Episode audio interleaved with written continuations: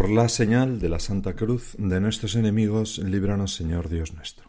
En el nombre del Padre, y del Hijo, y del Espíritu Santo. Señor mío y Dios mío, creo firmemente que estás aquí, que me ves, que me oyes. Te adoro con profunda reverencia. Te pido perdón de mis pecados y gracia para hacer con fruto este rato de oración. Madre mía Inmaculada, San José, mi Padre y Señor, Ángel de mi guarda, intercede por mí.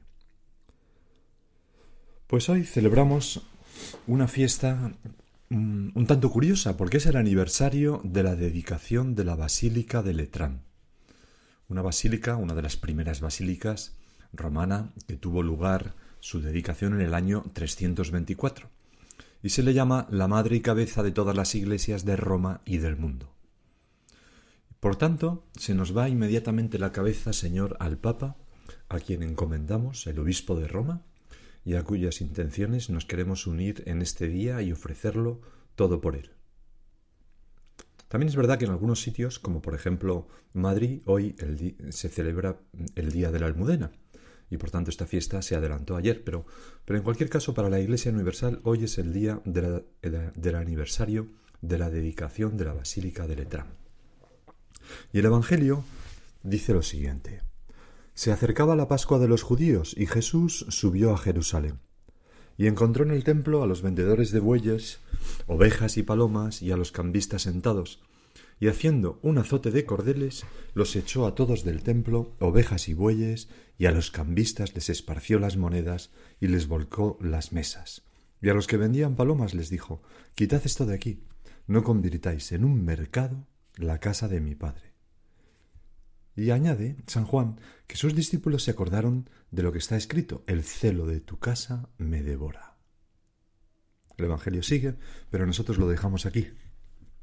El templo judío, donde tiene lugar esta escena, era el lugar de la presencia de Dios. Y aquellos cambistas pues eran los que negociaban con las ofrendas que muchas veces los judíos piadosos tenían que hacer. Pues un par de tórtolas, un cordero, bueno, pues vendían todo este tipo de cosas. Quizás también vendieran recuerdos del templo, ¿no? Una auténtica piedra de Jerusalén usada para apedrear a un gentil o lo que fuera, ¿no? O un candelabro de madera pequeñito. No sé, lo mismo que ocurre en las afueras de los santuarios actualmente, que, que en sí, pues no es malo, ¿verdad? Pero aquí lo que ocurría es que estaban dentro del templo con el ruido de las ovejas, de los bueyes, de los corderos, mm, no solamente eso, sino los restos que dejan, el ajetreo, el ruido. Claro, y allí no había quien parara. Era imposible rezar a, a Yahvé. A veces mm, nos hemos encontrado todos nosotros quizás en alguna situación similar. Estamos sentados delante del sagrario en una iglesia rezando y quizás viene una persona pues que no tiene mucha formación ni tampoco mucha malicia y, y, empieza a hacer fotos y se pone y habla con la de al lado y se ríen y, ocurre y, ay Dios mío no, no hay manera de rezar no me acuerdo una vez que estaban unas chicas rezando ante el Cristo de la ermita de, de, la ermita no el Cristo de la capilla de, del Santísimo del santuario de Torre en Barbastro es un Cristo precioso de bronce vivo que parece que te está mirando y hablando y entonces en, un momento estaban las chicas allí rezando y, de repente se abrió la puerta y aparecieron dos señoras. Y una le dice a, a la otra en alto, estarían un poco sordas, Este es el Cristo que habla. Y entonces una de las chicas que estaba allí le dijo, Señora, eso será si ustedes le dejan, ¿no? Porque con tanto hablar no había manera de escuchar al Cristo hablar, ¿no? Bueno, pues esto quizás algo así aparte de la irreverencia que suponía con el lugar de la presencia de Dios, es lo que hizo a nuestro Señor exclamad, exclamar, quitad esto de aquí, no convirtáis en un mercado la casa de mi Padre.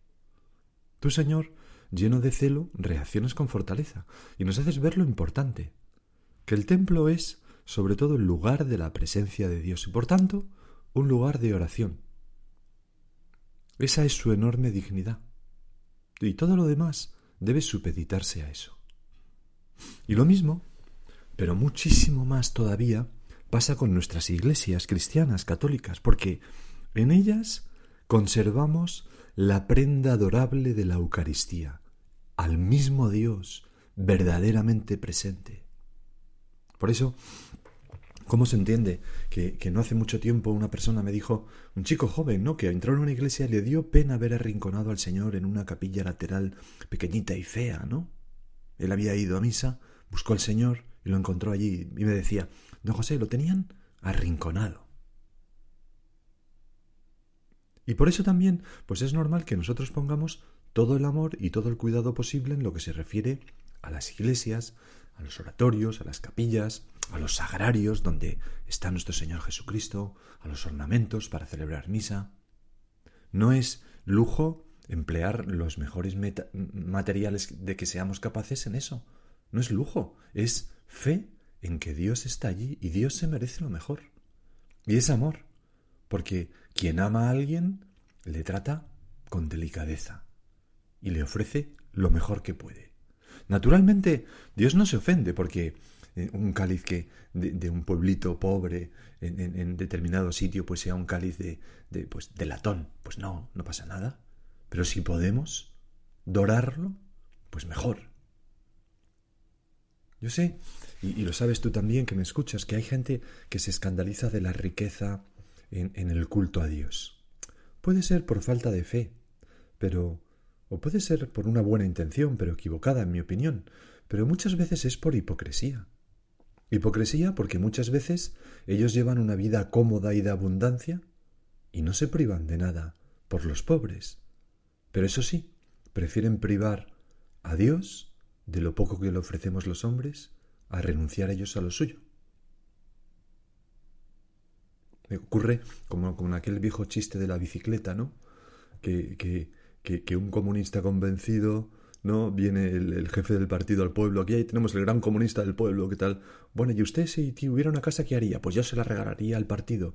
¿Y usted si, si tuviera un coche, qué haría? Pues yo se lo regalaría al partido. ¿Y usted si tuviera una bicicleta, qué haría? Quieto parado, que bicicleta sí que tengo y es mía. ¿No? O sea, muchas veces eh, ocurre algo parecido. Y ya pasó, esta hipocresía ya pasó en tiempos del Señor. Fíjate lo que cuenta Marcos, que era tan observador. Dice que estando Jesús en Betania, en casa de Simón el leproso, un hombre rico, un fariseo, sentado a la mesa, llegó una mujer con un frasco de perfume muy caro, de nardo puro. Quebró el frasco y se lo derramó sobre la cabeza, o sea, hizo un derroche con nuestro Señor, un, un derroche de amor. Entregó algo que valía el sueldo de un año, en un instante, ¿no? Y algunos comentaban indignados, ¿A qué viene este derroche de perfume? Se podía haber vendido por más de trescientos denarios para dárselo a los pobres. Algunos de los que entre estos que pensaban así, así estaba Judas, por ejemplo. Y reprendían a la mujer. Pero Jesús replicó, sale en su defensa, dejadla, ¿por qué la molestáis? Una obra buena ha hecho conmigo porque a los pobres los tenéis siempre con vosotros y podéis socorrerlos cuando queráis, pero a mí no me tenéis siempre. Os aseguro que se le recordará con cariño a esta mujer. O sea, lo que alegra a Jesús, ese gesto de amor de esta mujer, derrochando ese perfume, indigna a los hipócritas y les lleva a traicionar a Jesús, a apartarse de su iglesia, porque conduciría, ¿verdad?, a arrinconar al Señor y acabar crucificándolo. San José María, que siempre predicó eh, animando a, a, ser espléndidos con el Señor, escribió un punto de camino, el 527, precisamente fijándose en esta escena. Aquella mujer que en casa de Simón el leproso en Betania decía, unge con rico perfume la cabeza del Maestro, nos recuerda a todos el deber de ser espléndidos en el culto de Dios. Todo el lujo, la majestad y la belleza me parecen poco y a mí también, Señor.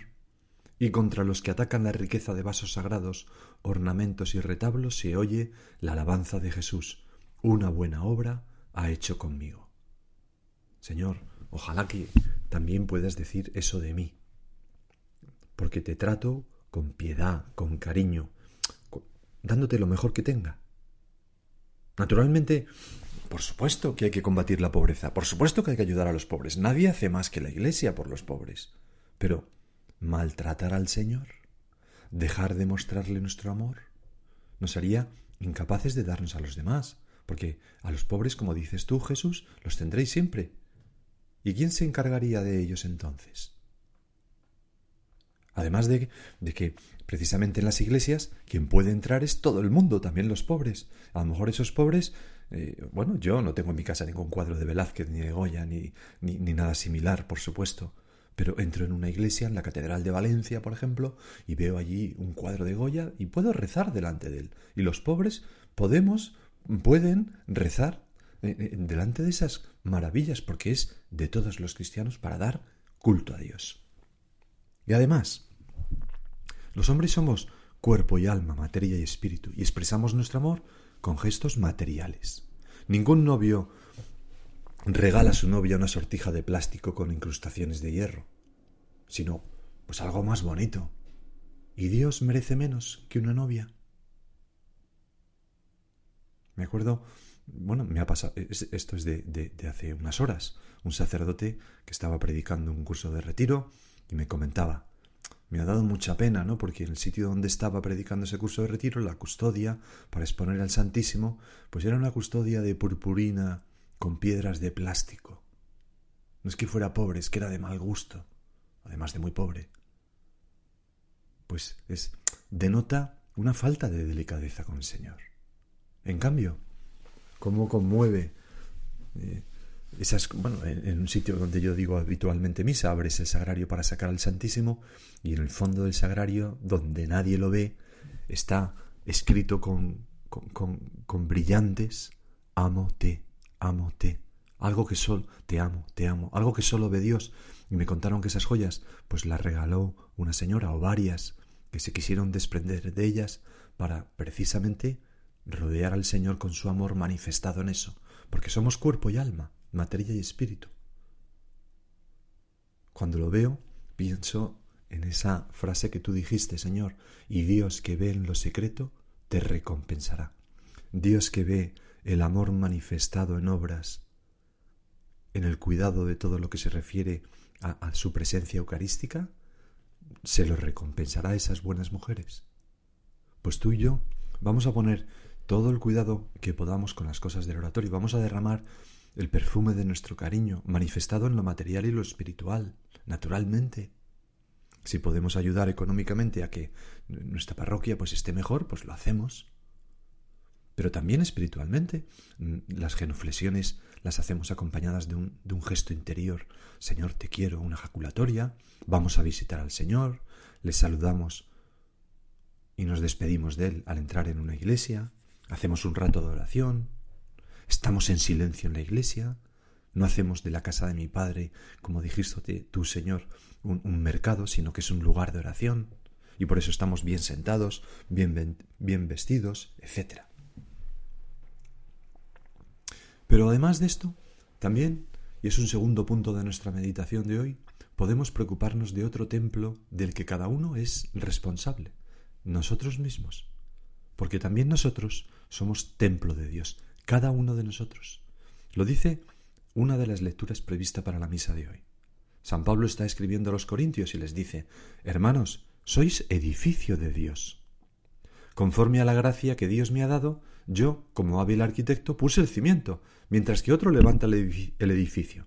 Mire cada cual cómo construye, pues nadie puede poner otro cimiento fuera del ya puesto que es Jesucristo. Y entonces dice esta frase maravillosa, ¿no sabéis que sois templo de Dios y que el Espíritu de Dios habita en vosotros? Si alguno destruye el templo de Dios, Dios lo destruirá él, porque el templo de Dios es santo, y ese templo sois vosotros. Señor, se nos hincha el alma al, escuchar estas palabras inspiradas. O sea, el templo de la iglesia se levanta con piedras vivas animadas por el Espíritu Santo, que somos cada uno de los cristianos, que además, a nuestra vez, somos templo de Dios y el Espíritu Santo habita en nosotros. Nosotros lo sabemos, Señor, pero a veces, a veces caemos más en la cuenta. Ojalá que en este rato de oración nosotros cayéramos de nuevo en la cuenta de esto, de que yo soy templo del Espíritu Santo. Mi mujer es templo del Espíritu Santo, mi marido es templo del Espíritu Santo, mis amigos, mis compañeros de trabajo, mis hijos, mis padres son templo del Espíritu Santo. Un amigo mío me decía que, que últimamente le había impresionado esto porque dice, claro, esto cambia totalmente el modo de tratar a los demás. Templos del Espíritu Santo.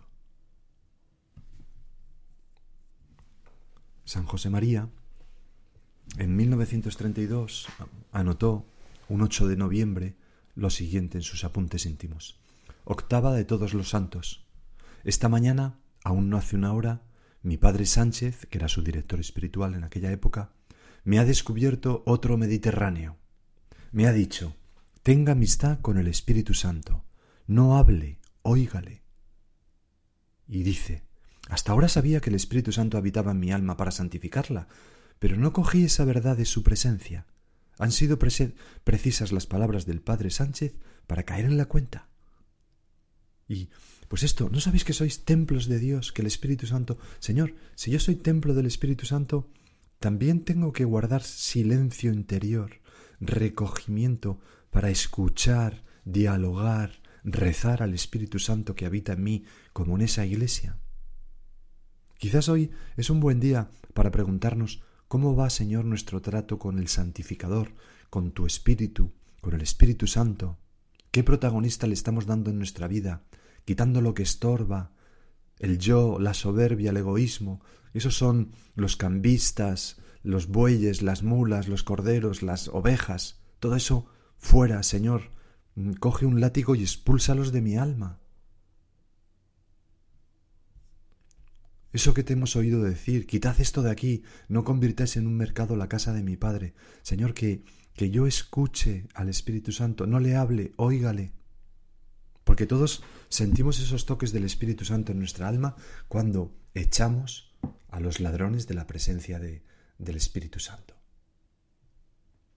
También San José María, desde muy joven, lo escuchó. Por ejemplo, en 1925 estaba en Perdiguera y de, párroco de, esa iglesia y se hospedaba pues en una casa donde pues de unos feligreses Saturnino y Prudencia se llamaban y estos, estos feligreses tenían un hijo que no podía acudir a catequesis porque iba a cuidar las cabras y, y, después de una corta temporada pues San José María antes de, de, la primera comunión, pues le hizo un, un, pequeño examen, ¿no? Y le dijo, si fueras rico, muy rico, muy rico, ¿qué te gustaría hacer? Y aquel chico contestó, eh, ¿qué es ser rico? Entonces el sacerdote le explicó lo mejor que pudo que rico consistía en tener mucho dinero, mucha ropa, muchas tierras, vacas muy gordas y cabras muy lucidas. Entonces ya le volvió a preguntar, ¿qué haría si fuera rico? Y el muchacho mm, se le iluminaron los ojos y exclamó, me comería cada plato de sopas con vino. Y entonces San José María, mm, al oír la respuesta simple, ¿no? de una persona mm, pues sencilla, pensando con, no muchos ideales realmente y no mucha amplitud de miras, ¿no? Bueno, pero pensando para sus adentros, eh, lo anotaba en sus apuntes íntimos, después de contar esto, escribía, José María, está hablando el Espíritu Santo. El Espíritu Santo está hablando, notaba que a través de aquel chaval le hablaba como diciendo, ¿te das cuenta cómo las ilusiones humanas a veces son tan poca cosa frente a los planes de Dios? Bueno, Señor, no puedo yo decir eso muchas veces, que me hablas a través de sucesos, otras personas. Tengo yo la piel fina para escucharte. Me doy cuenta. Oh, hay tanto ruido en mi anterior, estoy tan preocupado por mí mismo, tan lleno de egoísmo, de materialismo, etcétera, que, que, que nada. Me acuerdo de una persona que estaba planteándose su vocación y entonces un día me puso un WhatsApp que decía le quería contar. Últimamente me persigue un anuncio de Nestí, tal cual, que dice así tú sabes lo que te conviene. Y no dice más. Es una frase realmente escrita y no sé por qué cada vez que cojo el coche me la encuentro. Y entonces decía, puntos suspensivos, Dios habla cuando menos te lo esperas. Aquella persona, a través de ese mm, anuncio de Nestí, se sentía, pues, interpelada, interpelada por, por el Espíritu Santo. Bueno, y tú y yo tenemos esa fiel fina para darnos cuenta. Por ejemplo, en nuestra oración, Señor, ¿cómo sé yo hacer silencio para que puedas hablar en mi interior? Fíjate esta otra anotación de San José María, el 6 de junio de 1938. Mi oración de la mañana camino de las huelgas, guiado por San... me llama la atención porque, porque, Señor, San José María hacía la oración camino de las huelgas. A veces yo puedo hacer mi oración camino de un sitio, si consigo recogerme interiormente. Mi oración de la mañana camino de las huelgas, guiado por San José, me he metido con luz del Espíritu Santo. Fíjate lo que dice. O sea, se ha sentido empujado por el Espíritu Santo y me he metido en la llaga de la mano derecha de mi Señor. Y entonces empieza a hablar de, una cosa casi mística, ¿no? De, de esas llagas. Pues Señor, ojalá nos dejemos nosotros guiar por el Espíritu Santo en nuestra vida interior. Ojalá yo no me empecine en lo mío, quizás porque me da seguridad, sino que esté abierto a que el Espíritu Santo me empuje a nuevos mediterráneos. Señor, queremos ser muy dóciles al Espíritu Santo y muy agradecidos, porque tantas veces nos damos cuenta que ha actuado. Por ejemplo, el 21 de enero de 1940, mm, don José Luis Múzquiz, luego sería sacerdote, entonces era un estudiante o un joven ingeniero, después de un día de retiro, después de una meditación predicada por San José María, lo cuenta él mismo, sin que él me invitara expresamente, le manifesté mi voluntad de ingresar en la obra, y él me dijo sencillamente, que Dios te bendiga, es cosa del Espíritu Santo.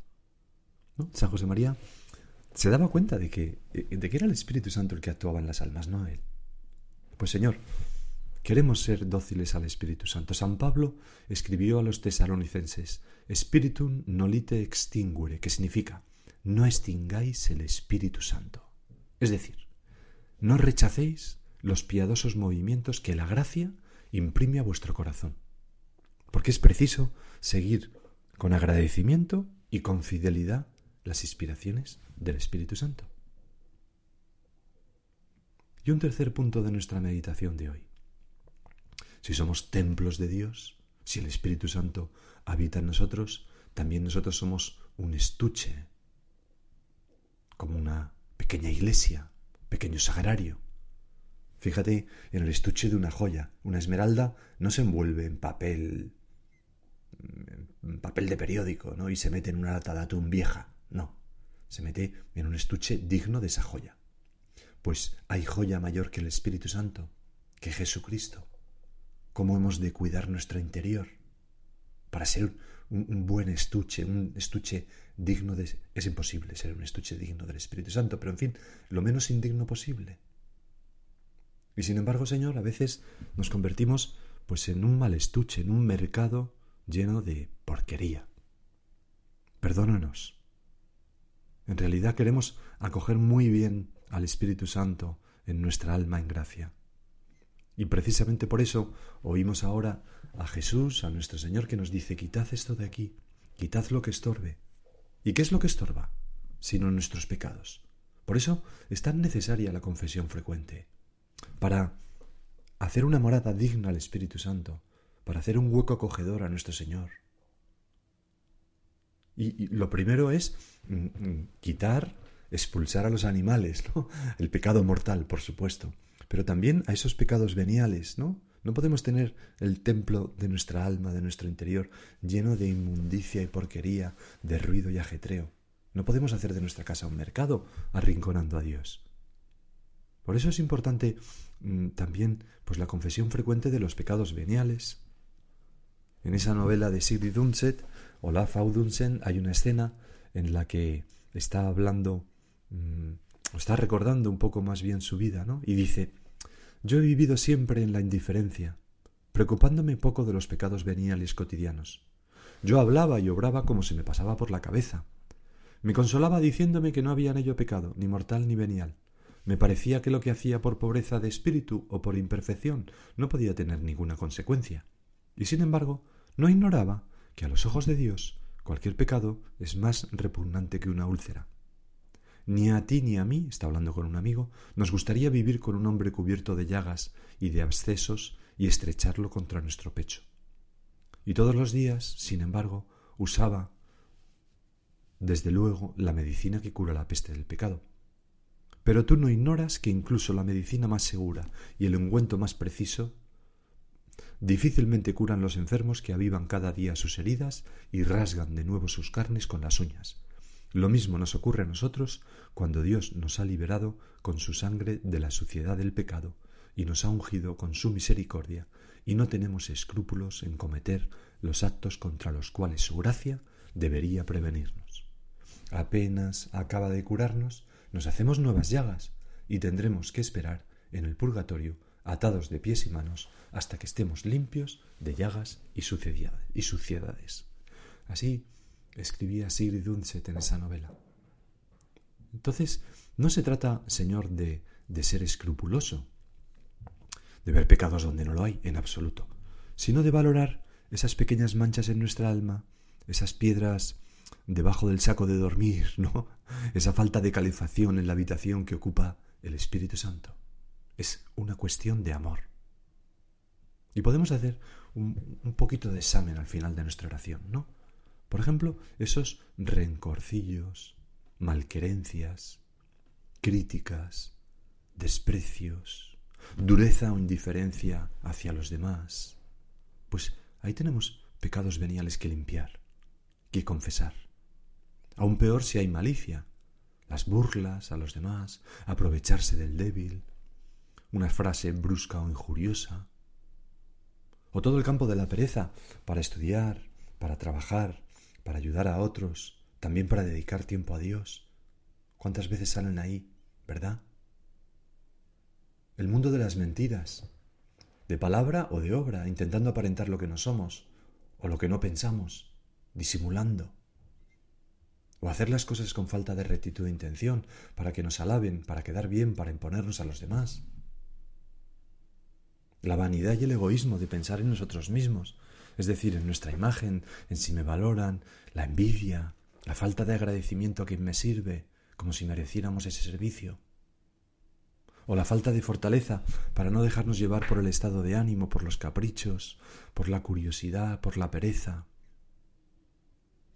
todo ese mundo de la sensualidad en todas sus formas.